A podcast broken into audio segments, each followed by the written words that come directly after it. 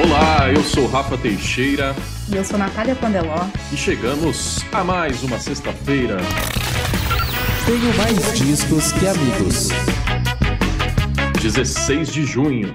É um daqueles dias, Natália, 16 de junho de 23, estava arriscadinho na agenda. A gente aquece a voz, a gente ajeita o fundo ali da, da casa, a gente passa um batom e liga a câmera para receber um dos nossos ídolos, porque ele lançou coisa nova e quando ele lança, a gente para para ouvir, Natália. Nossa, Rafa, eu não tenho nem roupa para estar nessa chamada com Marcelo D2. Muito obrigada pela presença, D2. A gente está muito feliz que tem disco novo aí para gente sambar, né? E cantar as alegrias da vida. E aí, pessoal, pô, uma honra estar aqui com vocês.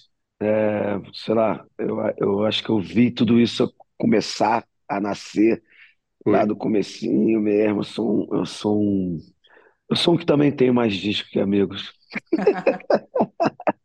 Bom Eu saber, acho que você já já- lançou mais disco do que eu tenho, amigo. Só você, ô D2. Só dos meus você já tem mais, né? Tem mais um que veio aí nessa sexta e o programa é todo dedicado ao D2 e aos novos trabalhos dele, né? Porque começou lá em janeiro de 2023 a, a trabalhar essa nova fase. Então a gente vai passear por toda ela. É um programa em vídeo. Você que ouve no Spotify também tem o player de vídeo no Spotify e no YouTube, canal Tenho Mais Disso Que Amigos.com, o programa na íntegra para você assistir a gente e o D2 em São Paulo, que contou pra gente aqui em off que tá trabalhando aqui na capital paulista, né, D2? É, tô passando um tempo por aqui, cara. É, acho que eu tô nesse momento, eu tô mais no ritmo de São Paulo do que do Rio de Janeiro. É, o disco é sobre subúrbio, sobre Rio de Janeiro pra caramba, mas São Paulo tá, apesar desse frio que eu não costumo, cara, nunca costumo, mas São Paulo tem, tem muito carioca aqui também, cara. Eu vim pra cá porque todos os cariocas que eu tava querendo trabalhar, principalmente pra fazer o curta, estão morando aqui. Falei, vou pra ir pra ver qual é também. Eu já, já morei aqui algumas vezes, já morei aqui em, em 2000, não, 98, é, e depois em 2003. Do- 2003, quando eu lancei a Procura da Batida Perfeita, eu vim para São Paulo também. É, sei lá, São Paulo tem, um, tem esse, esse ritmo acelerado de trabalho, que geralmente quando eu tô lançando disco, eu tô nessa pegada também, sabe? Se eu fico no Rio, eu fico um pouco ansioso.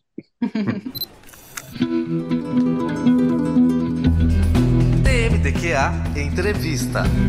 Aproveito aqui a nossa vinhetinha antes da entrevista começar para valer para fazer um rápido adendo. O nome do disco do D2 mudou. Agora é Iboru, que sejam ouvidas as nossas súplicas e não as minhas súplicas, como a gente citou algumas vezes ao longo da entrevista, porque recebemos a versão preliminar do álbum, das músicas e do título. Então, Iboru, que sejam ouvidas as nossas súplicas. Novo projeto de D2 agora com vocês.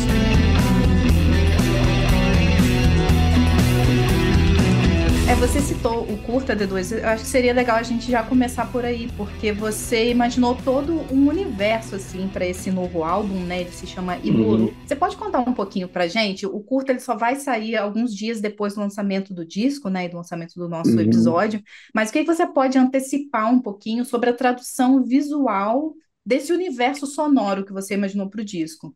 É, eu acho que eu posso explicar o projeto em cinco pilares, assim. Ele tem o disco, e eu acho que é um formato que todo mundo já está acostumado mais ver, 16 músicas. É, o disco, ele é a minha vontade, essa, essa procura pelo novo, que eu estou chamando de um novo samba tradicional, É um samba bem... é- é- é- o projeto todo tem esse conceito de ancestralidade, de futuro, que é essa coisa do que o tempo é agora. Trabalhei, trabalhei muito sobre o tempo nesse, aquela, aquela, para não enlouquecer dentro da pandemia, eu trabalhei sobre o tempo na minha cabeça e aí sai esse projeto, né? Então ele tem esse primeiro pilar, que é o disco, que tem esse samba feito com base.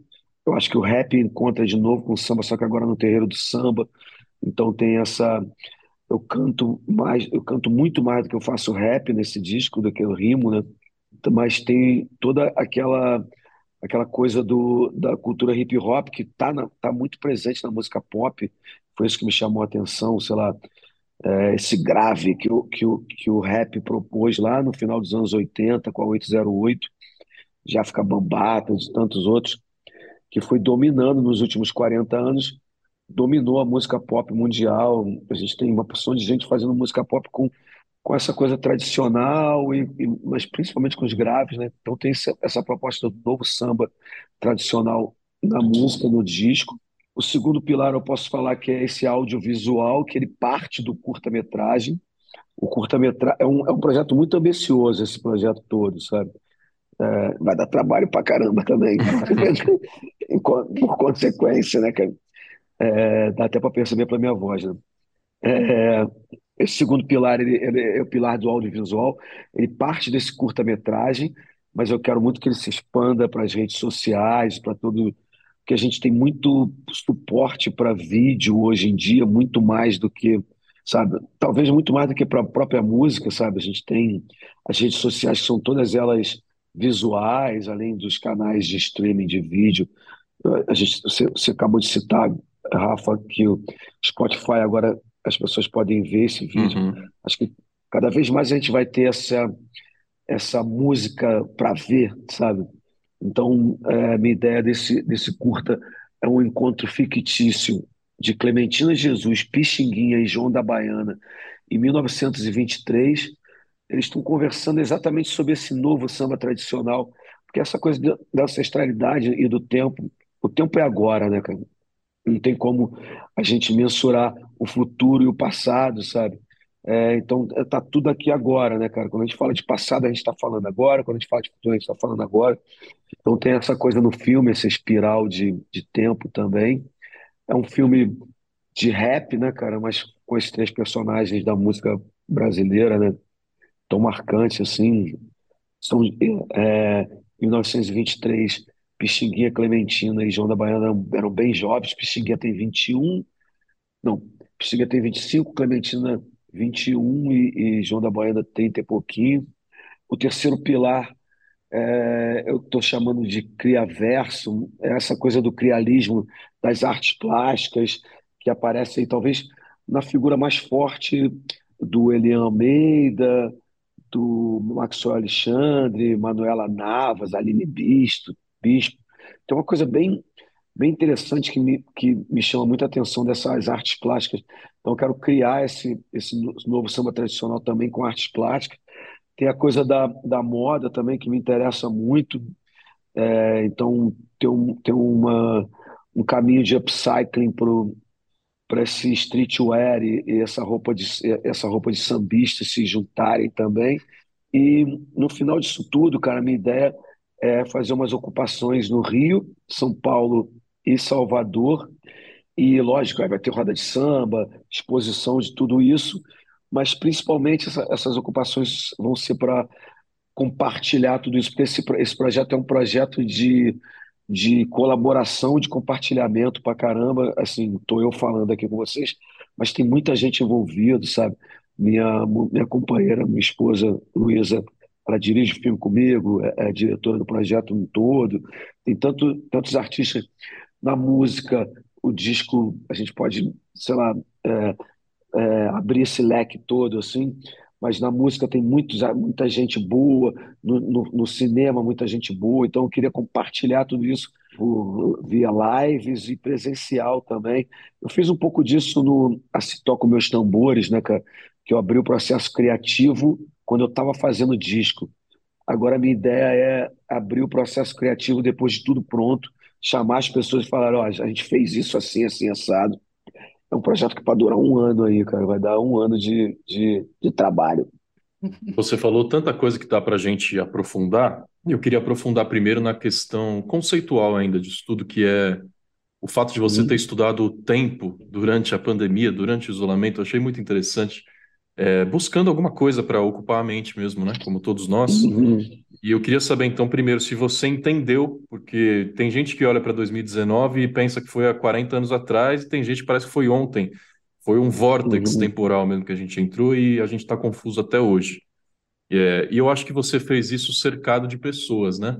É, isso te Uhum. ajudou também, como você falou, o processo virtual de composição com seus fãs mesmo, via Twitch, via redes. E agora o Uhum. tanto de colaboração que tem nesse disco, que eu até virei aqui para olhar. Metá Metá, Benegão, Zeca Pagodinho, Xande de Pilares, Alcione com Mumuzinho, é, e agora podendo encontrar essas pessoas, né? Então, o que que você tirou de lições desse, dessa loucura que a gente viveu nos últimos anos? É, cara, eu acho que essa pandemia, cara, especialmente no Brasil, né, com o negacionismo, toda aquele, aquela, aquela loucura toda que a gente passou, né, cara? Acho que essa pandemia foi, assim, um momento muito propício para a gente aprender alguma coisa, né, cara? Acho que quem, quem não saiu diferente da pandemia perdeu uma grande oportunidade, assim, cara. Essa ideia de ter- eu tive um processo muito louco, né? Porque eu, como qualquer pessoa no começo, eu estava enlouquecendo, né? Ah, o que eu vou fazer? O que, é- que que a gente vai fazer? O que, que vai acontecer? Depois veio essa, esse convite da Twitch para fazer live, que foi pro, pro, pro, pro processo da gravação do disco, do Assim Toco Meus Tambores. E aí, cara, e depois eu ainda perdi minha mãe no- nesse processo todo. E, e mas acho que teve, teve um, um, um estalo principal nisso daí, cara, que foi. A gente tem uma companhia aqui, gente, ó. Ah, Ai, que lindeza. É o melhor fit de todos. É, para quem, quem não tá vendo o vídeo, é minha filha de um ano e meio, Bebel, sentou aqui do meu lado. Foi ela que é? reagiu maravilhosamente a Sweet Leaf do Black Sabbath, não foi? Exatamente. Melhor vídeo do ano até agora.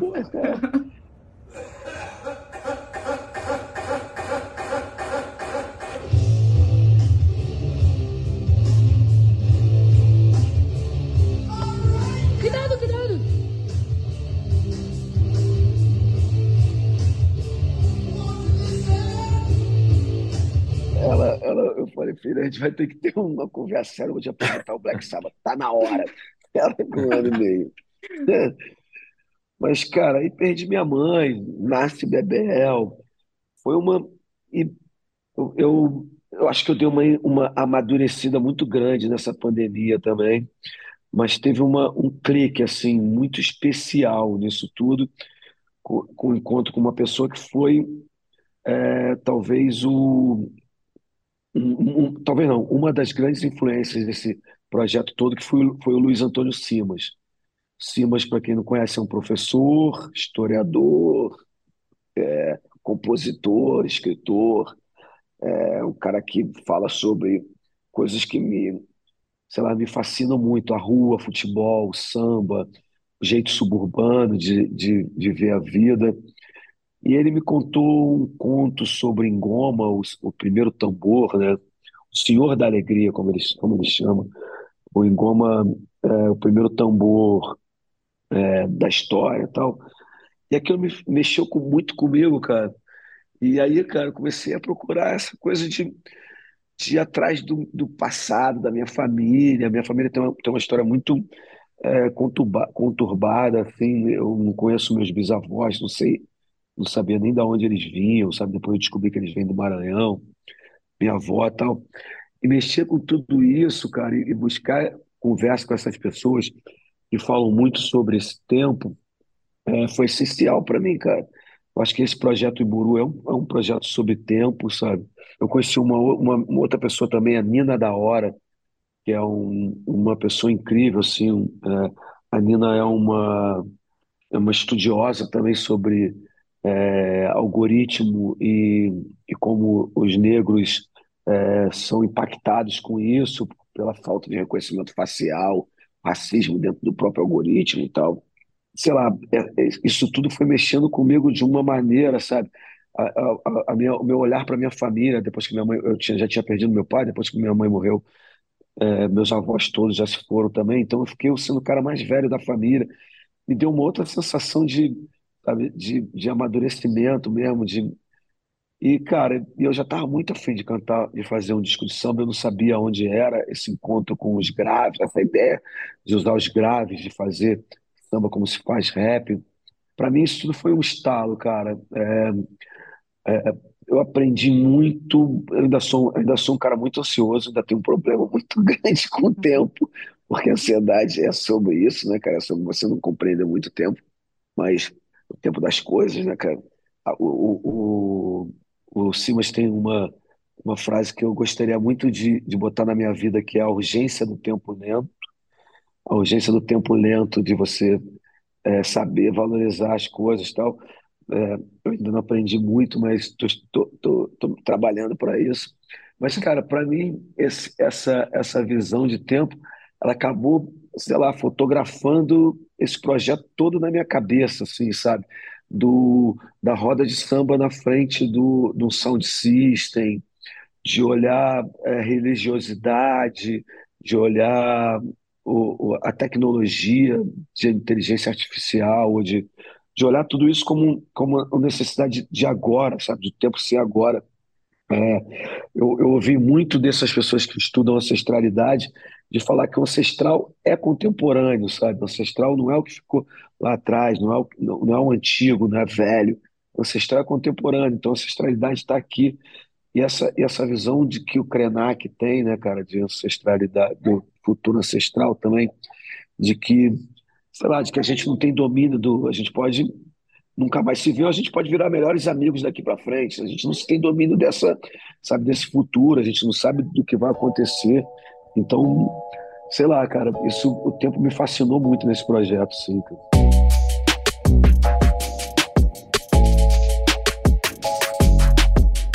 Nossa, dá para sentir, assim, e dá para notar é, que é um encontro meio geracional, assim, porque você tem, tem a Bebel no disco, né, inclusive, e tem, uhum. tem sua mãe, tem Dona Paulette, né? É, dando o ar da graça, no, né? Te ensinando a cozinhar. No final. É, ela, é. ela abre e ela encerra, né? E é engraçado, Nath, que aquilo é um papo sobre tempo, né? Eu te juro que eu botei aquilo no disco, só porque eu achei bonitinho, mas só uhum. depois que eu botei no disco, eu tava olhando e falando, cara, é muito sobre tempo isso, porque ela é, fala deixar sobre. apurar, né? Deixa, abrir a tampa. Ela estava me ensinando a fazer um feijão ali, que eu até hoje não sei fazer feijão direito. E ela fala: meu filho, abre a tampa e deixa ele apurar. É muito sobre tempo, né? É muito sobre o. o e como o, o feijão simboliza o amor de mãe, né? Ensinando o seu filho, passando a receita familiar. Muito, né, cara? Total, né, cara? Total. Você acha que tem uma coisa que, sei lá, é, pra gente brasileiro, né, cara? Esse feijão, feijão é o clássico feijão da mãe, né, cara? Não tem coisa mais gostosa do que o feijão da mãe. Não, com certeza. É, mas aí, além, né, das participações especialíssimas da Bebel, da sua mãe, é, o Rafa já citou alguns, muitos nomes é, que estão no disco com você, e eu sinto que a sua música, D2, ela é muito biográfica.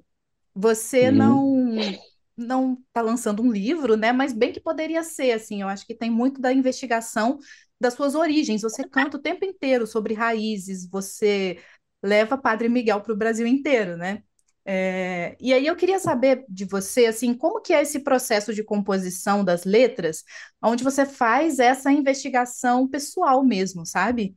É, e como você trata isso, assim, de contar sua história através da música?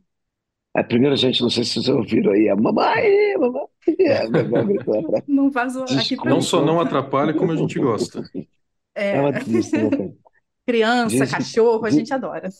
Dizem que, dizem que quando criança fala mãe, ele tá falando Deus, tá ligado? Eu acho essa coisa mais linda, essa Demais. concepção. É, cara, a minha ideia de fazer. Rap sempre foi muito biográfico, né? Sempre foi essa coisa de eu, minha área, minha coisa. E a minha ideia de fazer samba, primeiro a minha ideia era fazer rap como o Bezerra da Silva fazia samba. E a minha ideia de fazer samba, nesse, pelo menos nesse projeto, nesse começo da minha investida no samba, era fazer samba como eu faço rap mesmo, sabe? Então achei muito interessante ter um samba de muitos nomes e muitas referências. Não só os nomes que participam, assim, sei lá, você citou alguns, Rafa, mas é, eu acho que tem um muito importante aí que a gente não citou, que é o Matheus Aleluia, sabe? Do, Ticões. Matheus Aleluia foi um cara também muito, de muita referência nesse. O disco anterior a esse último que ele lançou, que tem Olorum, acho que chama Olorum mesmo o disco, é uma reza aquela, aquele disco para mim. Eu fiquei muito impressionado como um cara de 80 anos pode fazer um disco tão relevante, tão bonito assim. Assim, eu, diferente dos meus discos de rap, esse disco tive, eu tive muitos, muitos parceiros. Tem música que não é nem minha. É, Pra Curar a Dor do Mundo é a música só do Simas. Onde que, que eu bebo é do Carlos Chama, Carlos Caetano, Neném Chama e Fred Camacho. A música que eu canto com o Zeca é do Zeca, do Otacílio da Mangueira e do, e do Xande. Então tem algumas músicas que, que nem são minhas, mas elas, elas, são autobiográficas quando eu botei ali no, sabe, quando eu escolhi elas, era quase que, sei lá, eu, eu, eu me vi muito é, como o nego velho anda devagar, mas está sempre na frente, sabe? Eu me vi muito Eu naquela ia frase te, que, eu ia te é perguntar se o. Zeca já te mandou o Bunda Lelê, sabe? Tipo, É, pareceu muito real. ele, ele, sei lá, essa, essa, essa ideia, assim, eu acho que o disco ele tá, ele tá dividido em três atos. O primeiro ato, ele é um ato da minha proposta do novo samba tradicional, com grave soando bem, eu cantando samba do que, do que eu acho que é uma influência do Cacique de Ramos, do samba que mais me impactou, assim, em todos os tempos. O segundo ato talvez seja aí influências do Kiko Dinucci, sabe? Porque é um dos produtores do disco, né, cara? Junto com o Nave, com o Mário Caldato. É, o Kiko, algumas músicas também foram produzidas pelo Feijuca. O Kiko tem, um- tem o Kiko é um artista muito, muito, sei lá, de personalidade, né, cara? Então ele botou, e, e até a personalidade dele em algum momento no disco. Eu sabia disso, eu chamei ele para isso. É, então tem ali a, aquele momento ali é, com metá metá, aquele momento tambor de aço, que apesar de ser produzida por Nave, tem uma influência dele pra caramba. A própria Calundu, que é a música de- dele, não é minha dele, mas partiu dele, a ideia da música, com o seu Mateus Aleluia. Acho que esse segundo ato tem essa coisa meio samba, esse samba mais profundo que o Metá Metá é, propõe, sabe? De pesquisa tal. E tem um terceiro ato que aí eu acho que vou mais pro popular, que aí tem Alcione, Mumuzinho, Zeca Pagodinho, Xande de Pilares, Bunda Lelê, pra lá, Bunda Lelê pra cá. Aí eu acho que, que, é, que é engraçado que eu, eu, eu não, não tinha pensado nisso até o Zeca me mandar essa música. Eu falar, falei, pô, cara, eu quero muito ter isso, sabe? Porque tem uma coisa assim, a, a Luísa até brincou, brincava comigo falando assim, eu quero ver o sair Bunda Lelê da boca de Marcelo D2. Aí eu- talvez o samba ele, ele vá me dar uma coisa que eu não me permito muito no rap, talvez, sabe? Dessa, dessa brincadeira dessa simplicidade, que se, gera uma ingenuidade, mas que é tão bonito, sabe? De uma sabedoria popular, de, aí não é nada ingênuo, mas de cartola, sabe? Quando, quando falam que as rosas não falam, sabe? Eu sei lá, eu acho que tem, tem tanta coisa, tem tanta tem tantas nuances do samba que o rap ainda engatinha muito nesse lugar. Acho que o rap ultimamente tem abriu muito essa, essa, esse leque, tá ligado? Para falar de outras coisas. Tu vê a molecada falando pra caralho de, sei lá, de, de, de, de amor à, à putaria e, e de tantas outras questões, mas eu acho que eu, eu no samba encontrei isso. Aí eu, eu vejo esse disco com essas três, esses três atos, que talvez seja um pouco dessa minha biografia mesmo, sabe? O primeiro ato com essa procura, minha incessante procura da batida perfeita, que a procura vale mais do que a batida. Esse segundo ato dessa pesquisa, dessa proximidade com o Kiko, essa coisa mais popular no terceiro ato. E quando você concluiu essa pesquisa toda, você colocou isso em cima do palco, né? Com muita gente, que são os Aham. Punhado de Bamba, seu projeto que É, rodou desde janeiro. Não sei se está fazendo show ainda, D2. Tem datas? então, dia 16, hoje, inclusive, a Ah, gente que está tocando na Audi, a gente está tocando na Audi em São Paulo, cara. Eu, quando eu comecei a fazer o disco, cara, eu senti uma necessidade, uma coisa muito falando com o Benegão e com o Pedrinho. É, o Pedrinho, tá, Pedrinho é o baterista do Planet Ramp, ele tá, me ajudou a produzir o, o disco também. E eu falando com eles, eu, eu senti muita necessidade do que a gente tinha no começo de carreira, assim, que era quando você fazia música e ia tocar no palco, sacou? E aí tu via a reação da galera na hora, tá ligado? que que Isso. servia e o que não servia. E aí, cara, eu falei, cara, eu vou, eu vou começar a fazer essa. Eu já tinha algumas músicas prontas, eu, eu- no show eu já, eu já toco umas seis, sete músicas inéditas antes de lançar. É, além do, das, sei lá, das, das, das versões de, de clássicos meus, assim, e alguns standards de samba mesmo, sabe? Zé do Caroço, Maneiras, é, Delegado Chico Palha, é, botei algumas coisas assim. E isso, cara, me ajudou muito a entender que eu precisava de algumas energias no disco, sabe? Essa energia do cacique que eu, que eu não tinha, que veio com Até Clarear e Fonte que eu bebo, Só morro quando meu samba morrer. Deixa eu já aproveitar, É, D2, para pedir, você que está no YouTube, procura o show Marcelo D2 e um Punhado de Bamba no Cacique de Ramos, porque além de sim. contar a sua história nesse disco, você está contando a história do Rio de Janeiro, é, nesse Aham. palco que deve ter liberado algumas energias especiais para você, né? É, então, cara, nesse, nessa, nessa busca por, por essa, sei lá, por essa energia que eu queria botar no disco, que eu queria trazer dos palcos, eu desemboquei lá no Cacique de Ramos, cara. E, Hum. e incrível, cara, que eu nunca tinha tocado lá. Eu nunca tinha me percebido isso, tá ligado? Eu já tinha ido em roda de samba lá, já tinha cantado em roda de samba lá, mas eu nunca tinha feito um, um show lá, né, cara? Assim, o Cacique ele só toca samba, sabe? Mas eu tenho certeza que se eu falasse na época da procura da Batida Perfeita que eu queria tocar lá, a galera do Cacique ia abrir a- as portas pra mim e falar, tá, esse rap aí pode, tá ligado?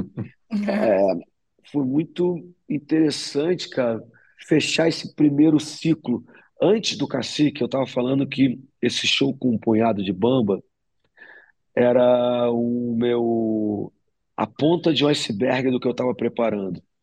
Depois que eu passei no Cacique, eu mudei o meu discurso. Eu estou falando que isso é a raiz do que eu estou preparando, porque é, tudo que eu preparei com um punhado de bamba até chegar nesse show no Cacique, que as pessoas podem assistir aqui no YouTube, ou lá no YouTube, sei lá onde que você está ouvindo aí, gente. É, tudo que eu, eu preparei foi uma raiz de tudo que tem. Esse, isso, isso, o Iburu, ele ainda não é o que eu, o que eu acho que pode ser esse, esse novo samba tradicional. Acho que é o primeiro passo disso tudo. Acho que ainda tem muita experiência aí. Assim como lá em 98, quando eu fiz Eu Tirei a Onda, sabe? Essa coisa do rap com samba. Esse, acho que o Iburu, ele é um primeiro passo para essa experimentação. Ainda tem muita coisa que eu posso fazer no estúdio, muita coisa que pode ser feita no, no, no palco também, sabe? Eu, sei lá, eu vislumbro um universo pop e underground para isso, sei lá, de, que pode ir de, de um feat com Mad Lib e, e Belo a, sei lá, a, a, a will.i.am do Black Eyed Peas, tá ligado? Eu acho que cabe todo esse, esse, esse universo todo, cabe nesse, nesse novo samba tradicional. Eu acho que eu quero muito experimentar. Cara, assim, para mim, com 55 anos, cara, tem sido um, um achado de vida, sabe? Um achado de vida, cara. É, com 55 anos, falar, cara, eu achei uma parada nova para fazer. 30 anos de carreira, cara. 30 anos de carreira é cansativo às vezes, sabe? Falar, pô, cara, ainda mais eu que sou um cara inquieto pra caramba. Eu, para mim, eu, eu, eu recuperei aí, sei lá, pelo menos ganhei pelo menos mais uns 20 anos aí, cara. No mínimo 10 para ficar experimentando esse samba aí. Ô, D2, você claramente é um cara que não se esquiva de misturar gêneros, né? E a gente tá numa, numa era de microgêneros pipocando para lá e para cá, e toda a cultura do streaming muito focada, né, na situação das playlists e tal. Então, primeiro eu queria saber de você como é, é para você, assim ativar o D2 rapper, o D2 sambista, o D2 cantor, né? O aham, D2 que faz a capela e canta com Jussara Marçal, né? Isso vem de lugares diferentes para você. E sim. já pensando nessa questão do 30 anos fazendo e tal, se tem alguém dessa nova geração que está te chamando a atenção. Cara, eu vou, vou, vou responder de trás para frente. Primeiro, acho que tem muita gente boa, muita, cara, muita gente boa aí. É, não só na frente, ali na linha de frente, mas por trás também. Tem muito produtor bom. Isso me, me fascina, assim, muita gente com bastante skills, assim, sabe? Bastante é, ferramenta para fazer e sabe usar as, as poucas ferramentas, que às vezes até as poucas ferramentas que tem. Essa coisa, quando eu, quando eu vim de Los Angeles com a procura da batida perfeita no avião, na época, a gente queimava um CDR com o disco pronto para ouvir no carro, para ouvir no, no Discman, né, cara? E ouvir no avião, ouvindo o Discman, aquele disco. Na época, ele era, a gente era pautado por as rádios pop rocks e as rádios de pagode. Eu fiquei pensando, cacete, cara, isso não vai tocar nem na rádio pop rock, porque é muito samba, e nem na rádio pagode, porque ela é muito rap, né, cara? E acabou que tocou em tudo quanto é lugar, sabe? É, e, e, sei lá, e foi o sucesso que foi o disco do ano, né, em 2003. Não é um tipo de coisa, cara, que eu, depois que eu faço meus projetos, é lógico que eu busco uma, a melhor maneira de vender eles, sabe? Mas não é o tipo de coisa que eu, que eu me, que eu sento e fico, é, sei lá, fico, que eu seja um, um escravo do algoritmo, sabe? Aí eu hum. tenho que fazer um, uma coisa acontecer na música a cada 15 segundos, senão dá skip rate, sabe? Porque tem esse tipo de loucura no, no pensamento da indústria fonográfica hoje em dia, que é isso, tem que ter uma coisa acontecendo a cada 15 segundos, que senão as pessoas dão skip rate, passa para a próxima música, é, passa para o próximo vídeo. Esse, é, é, virar escravo desse algoritmo é quase que você é, abdicar de toda a sua liberdade artística, né, cara? Não tem, eu, eu não tinha paciência quando eu era jovem para isso, e agora eu não tenho idade, tá ligado? Para aturar isso, sabe? Assim, eu tenho, eu trabalho com a Alta Fonte, que é a distribuidora da Pupila Dilatada, minha minha label, né? É, eu confio muito nos profissionais da Alta Fonte. Eu sento com eles e falo: o disco é esse, qual que é o, o que, que vocês acham que a gente tem que fazer? E eu dou minha opinião, os caras dão a dele, a gente chega num consenso. Mas eu não sou o tipo de artista que, que sabe, o cara fala, tira foto assim, faz o tal, a capa tem que ter essa, não sei o que lá, mano. E assim, esse projeto é um projeto, é um projeto de vanguarda, sabe? É um projeto para para buscar novos caminhos mesmo. Eu acho que a gente tem hoje em dia, se a gente for pensar, a gente pode olhar isso como um, uma coisa meio do mal, assim, né? Essa, essa, essas esse, a gente ter escravo desse algoritmo e tal, mas ela pode ser uma coisa boa também, sabe? Não dá para todo mundo ter os números da Anitta, mas dá para todo mundo ter números bons dentro dos seus nichos, sabe? Se você trabalha. A gente vê, cara, sei lá, acho que talvez o melhor exemplo disso sejam as bandas de metal. De metal. O mercado do heavy metal trabalha muito bem com isso. Você não vê heavy metal no ônibus, você não vê heavy metal, não sei o que lá.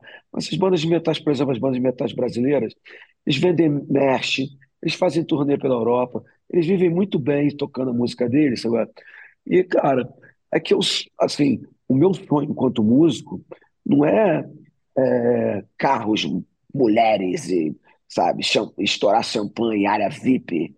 Não é isso. Meu, meu sonho como artista é fazer um disco bom, relevante e viver disso, né, cara? Eu quero ter um, um, mínimo de conforto tal. E acho que eu tenho uma sagacidade é, suficiente para para não morrer de fome e fazer o que eu quero, sabe? Esse balanço todo dá, dá para ser feito assim e continuar fazendo show e sei lá. É, mas é interessante essa pergunta, Nath, porque às vezes eu vejo muito artista é, interessante que você vê que está perdendo um pouco da coisa interessante, porque acaba entregando muito, né, cara, no, no, nesse mercado. E ele é massacrante mesmo, cara. Eu falo isso porque eu tenho 30 anos de carreira e há 30 anos que eu ouço. Essa capa não vende, essa foto não vende, essa, esse timbre não vende.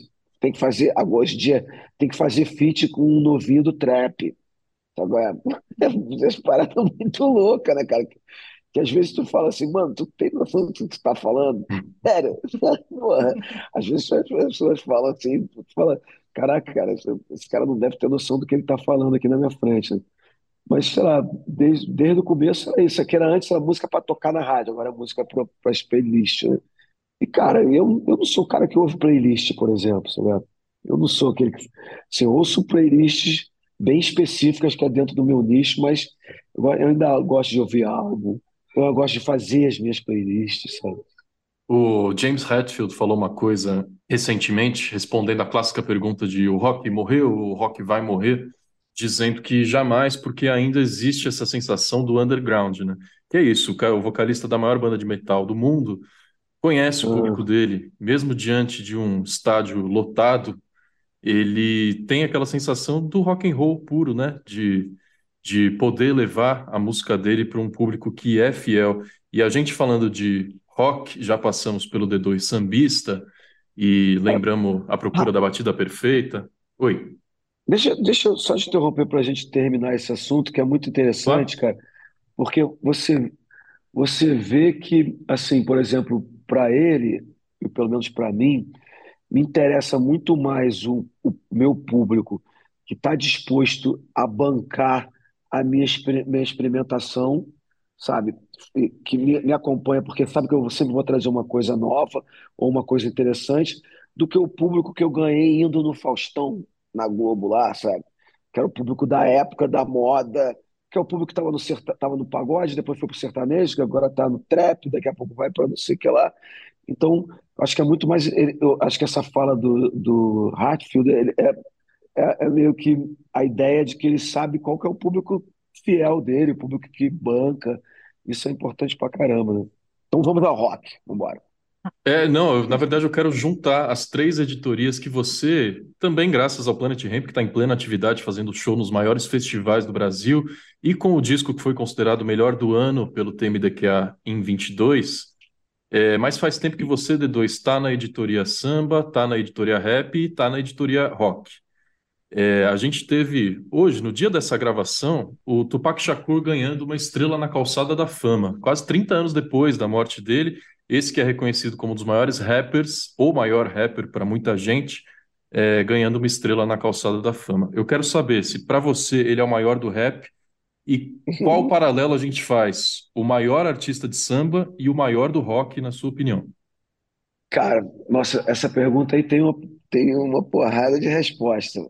Tem, a gente pode fazer um top 3 de cada, hein? É, eu vou pela mais simples. Primeiro, Tupac não tá nem entre meus 10 preferidos, assim, mas eu gosto muito dele, é porque eu amo muito rap. Então, Tupac eu acho que daria décimo segundo, décimo mas aquela disputa, disputa costa leste e costa oeste te, te, te influenciou ou não?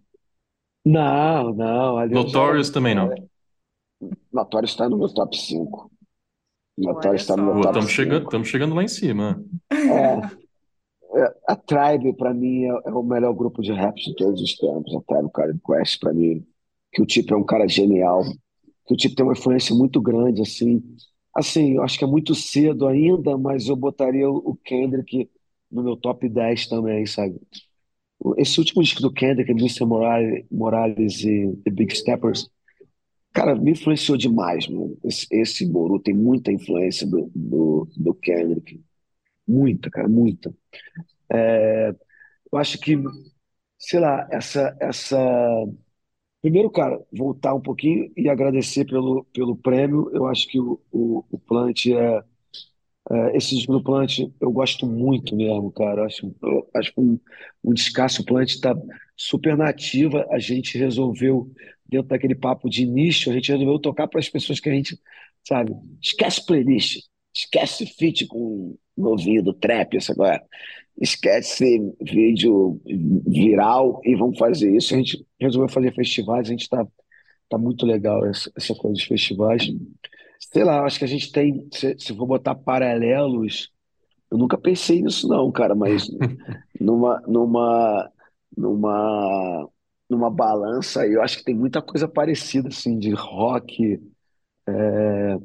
Eu botaria de rock e samba, cara, eu botaria Zeca Pagodinho e Iggy Pop na mesma balança, tá ligado? Olha aí. Eu acho que eles são, eles são, eles são esse doido, esse doido, é, esse doido maneiro, sabe? Que você quer sair para dar um rolé, tá ligado? Falar, caraca, não tô entendendo nada que esse maluco tá falando, mas é muito legal isso. Mas eu quero tomar uma cerveja com ele, né? Quero, quero tá... O Zeca é o ma- o maior contador de história que eu já conheci na minha vida. Zeca e Marcelo Iuca são os dois mais legais, assim.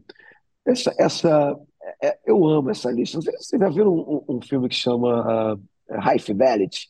Depois virou até uma série com a, com a Zoe Kravitz, Sim. Que é o cara só fazendo listas. Eu mesmo amei aqui. O filme é com o John Cusack. É no começo dos anos 2000, talvez, esse filme. É, depois virou uma série, chama, chama, em português é Alta Fidelidade, né, com a Zoe Kravitz. Vale muito a pena. Tem uma, tem uma, uma temporada só que pararam, parou a temporada, que não deve ter feito muito sucesso, que é muito cabeção, mas, mas é, é essa pessoa que faz lista para tudo. Eu, eu acho que eu tive uma época que eu fazia isso, tá ligado? Três músicas para dar entrevista, eu tenho mais discos que amigos. Aí, pá, daí, sei lá. Eu, eu amo essa, eu amo essa brincadeira. Sempre Pô, vamos voltar nas referências então do Iboru? Três referências Aham. claras de Iboru. Kendrick Lamar, Luiz Antônio Simas e Luísa, minha esposa. O Simas, por ser toda essa, essa, essa, essa parceria presente de conhecimento, a Luísa, porque foi ela que me trouxe para todo esse universo do Iboru, sabe? Desde a religião, sabe? Posso ir da, da parada mais profunda, que é a religião e o amor, até a, a, a mais engraçada, que é aquela. A gente continua fazendo banda para impressionar as garotas, agora. E o Kendrick pela, pela contundência dele, esse disco dele, assim, eu ainda tenho dúvida se eu gosto mais de To Pimp a Butterfly do que do, do, do Mr. Morales, sabe? Acho que vou esperar um pouquinho o tempo passar para ver isso. Porque o To Pimp a Butterfly para mim é um top 3 de discos de rap. É, Terry e To Pimp a Butterfly estão bem ali, mas esse, o Mr. Morales, ele é um disco, cara, que ele é muito. A Nina Simone fala sobre isso, sabe? Como a gente tem que ser um, um artista tem que ser é, um, é, um, um- fazer uma fotografia do seu tempo, né, cara? Eu acho que o Kendrick faz isso muito bem, sabe?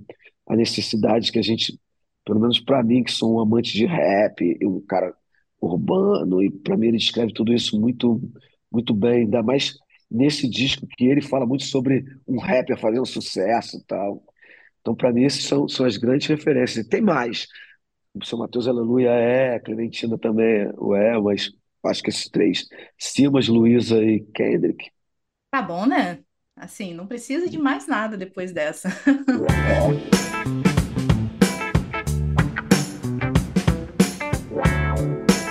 D2, eu queria só que, é, para a gente encaminhar aqui para o fim, você falou um pouco da, da influência da Luísa e do seu, do seu reencontro assim, com a religiosidade. Apesar de achar que isso né, já estava. Fazia parte da sua música de alguma forma, né?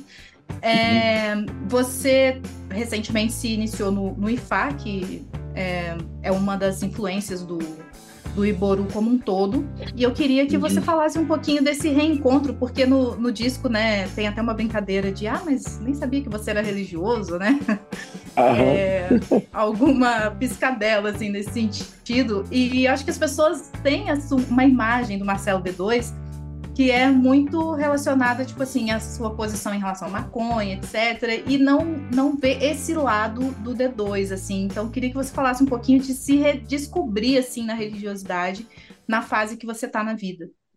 É, acho que tem muito a ver com a Luísa e com a partida da minha mãe, assim, sabe? Um conforto, a religião sempre dá esse conforto, assim, né? Quando a gente tenta para falar com Deus, seja lá qual Deus que é o seu, é, esse- isso sempre traz uma, um conforto muito grande, assim. Então, acho que eu fui buscar esse conforto no IFA.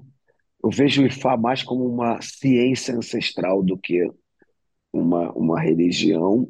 Eu sempre fui um cara de muita fé, mesmo sem saber que eu tinha essa fé toda. Há uns anos atrás, sei lá, talvez nesses últimos cinco anos, a gente no Rio começou a usar fé como, como gíria, né? Fé, fé para tudo, sabe? Fé para cá, fé para lá. Em vez de falar valeu ou já é, do qual eu uso, uso- muito, a gente começou a usar muito fé. né? Levanta para ir embora e fa- vira para a galera e fala fé e vai embora. Isso, isso me- mexeu muito com a minha visão de fé, sabe? Que é fé, né? Fé no amor, fé na amizade, fé no, sabe? Nessas coisas.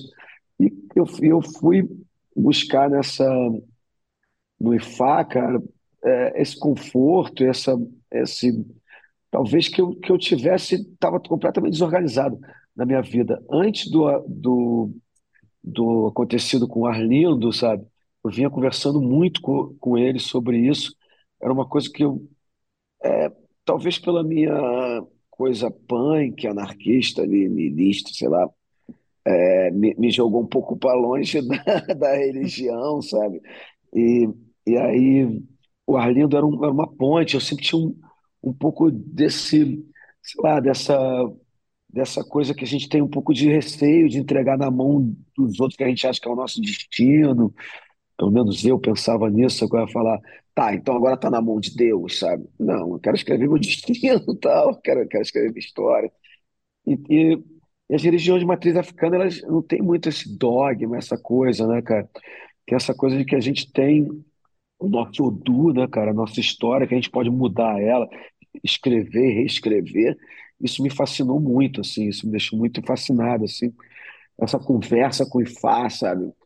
É, a ideia de que você tem é, uma conexão com essa coisa ancestral, sabe? O Ifá, nu- uma explicação um pouco grossa aqui, mas são 256 respostas combinadas, elas te dão resposta para qualquer problema. Então, é quase que é, é quase é um oráculo.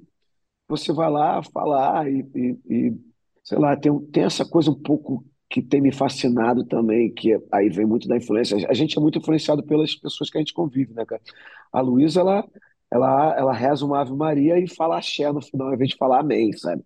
Ela é esse tipo de pessoa que ela, ela faz yoga, acende uma vela para Yansan, reza uma Ave Maria, e é de tudo quanto é religião. Então, O aca- acabou Brasil me é muito assim, eu sinto, O não? Brasil é muito assim, é. E ela acabou me, minha mãe era muito assim também. E ela acabou me influenciando muito para isso também, sabe? Eu vi quanto que a- aquilo confortava ela e quanto podia ter um conforto para mim também.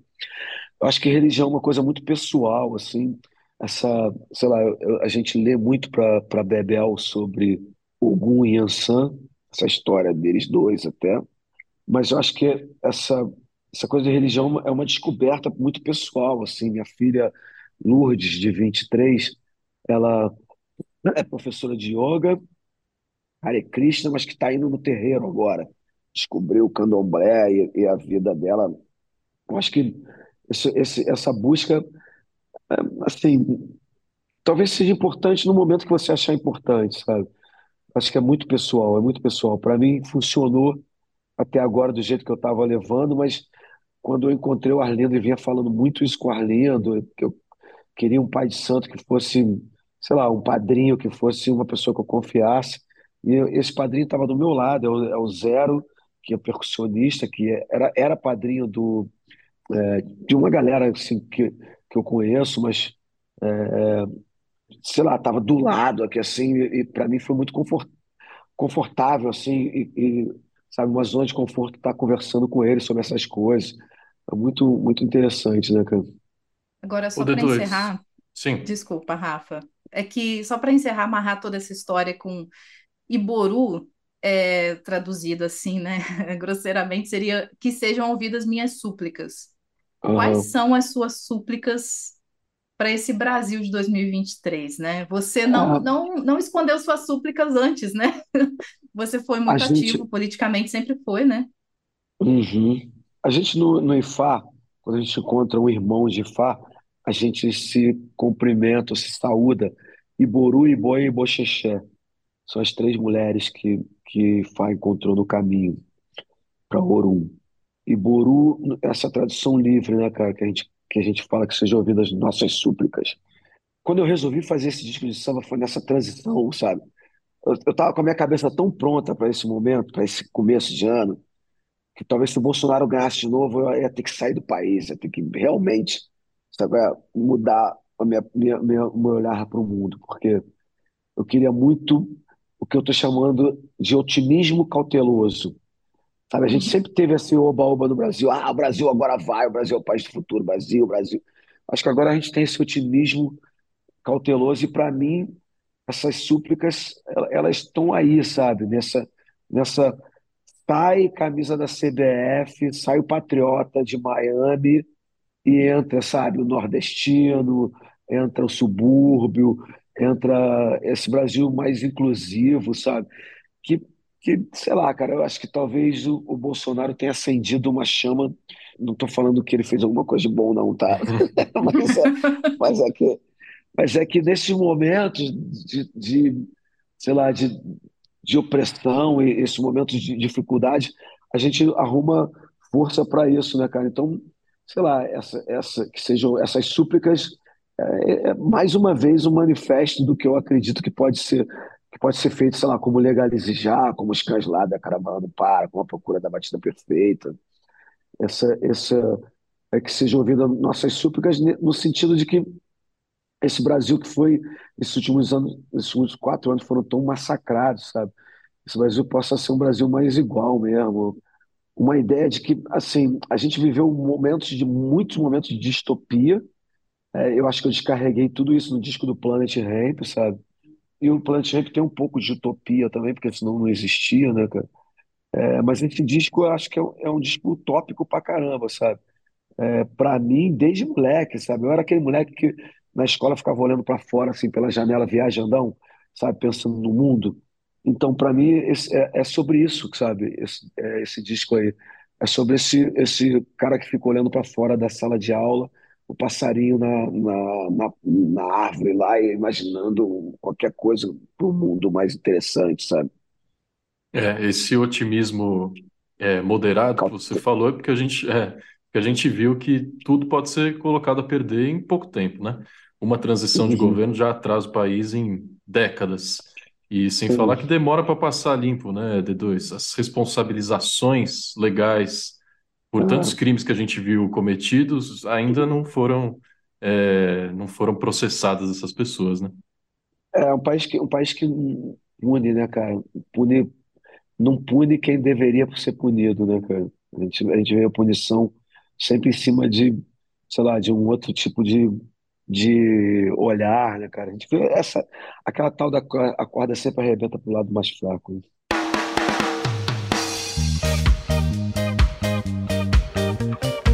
Pois é, na semana que vem, Nath, vamos destacar, voltando à nossa conversa, nosso diálogo com os ouvintes, os lançamentos e as notícias de toda sexta-feira. Nessa sexta-feira a gente tem um lançamento para você ouvir, que é Iboru, acompanhado de filme que vem na semana que vem.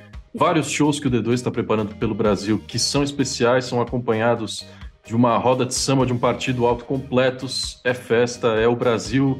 Feliz de novo, Natália. Nem acredito, gente. Essa hora chegou, esse momento é nosso. E com a trilha sonora perfeita para isso, né? Então, D2, muito obrigada pelo seu tempo, por conversar com a gente sobre esse disco. E agora é isso, é levar essas súplicas pelo Brasil todo, com, com festa, com samba, com rap, com tudo que tem direito, né? Eu, pô, eu que agradeço, cara. Sou muito fã de vocês. Eu adoro tudo que vocês fazem, do sei lá, dos, dos pequenos textos, as fotos. Eu acho muito legal. Sou, sou um, um consumidor da, porque eu, eu acho que vocês tratam a música com o maior carinho. acho que é isso que, que me interessa na música também. É, eu acho que a gente está num momento bonito para a gente poder construir coisas, sabe? Ao invés de ficar segurando as maçãs que estavam caindo da árvore, acho que a gente pode plantar novas macieiras, sabe? E construir coisas e olhar, e olhar para o futuro em vez de ficar é, brigando para não, pra- pra não destruir, né, cara? Eu, tô muito confiante no, no, nos processos todo, tanto que, sei lá, agora eu tô, eu tô muito afim de, de contribuir com esse, o novo samba tradicional. Bom demais e que a gente se encontre, né, por aí nos palcos. Quem quiser saber como compra ingressos para suas datas, onde é que acha tudo isso? Arroba Marcelo D2 em qualquer lugar que você botar aí, é, vai me achar. Acompanha aí, rapaziada. Vamos lá, vamos nos shows, ouçam o disco. Eu tenho trabalhado muito arduamente para fazer um, um trabalho coerente com o que eu já tenho feito até aqui e relevante, sabe? Acho que estou muito feliz, cara, muito feliz nesse esse otimista cauteloso, mas muito feliz, muito feliz com todo o resultado que está saindo de tudo isso. Muito bom, parabéns pelo trabalho do Marcelo D2 que você ouviu e assistiu. Olha aí, tá olhando para a câmera, Nath? É difícil oh, essa vida. Aqui. A gente trabalha com áudio, a gente não entende o que está fazendo muito bem. Ali a câmera. Então, tchau, tchau. Até semana que vem, minha gente. Um abraço. Valeu.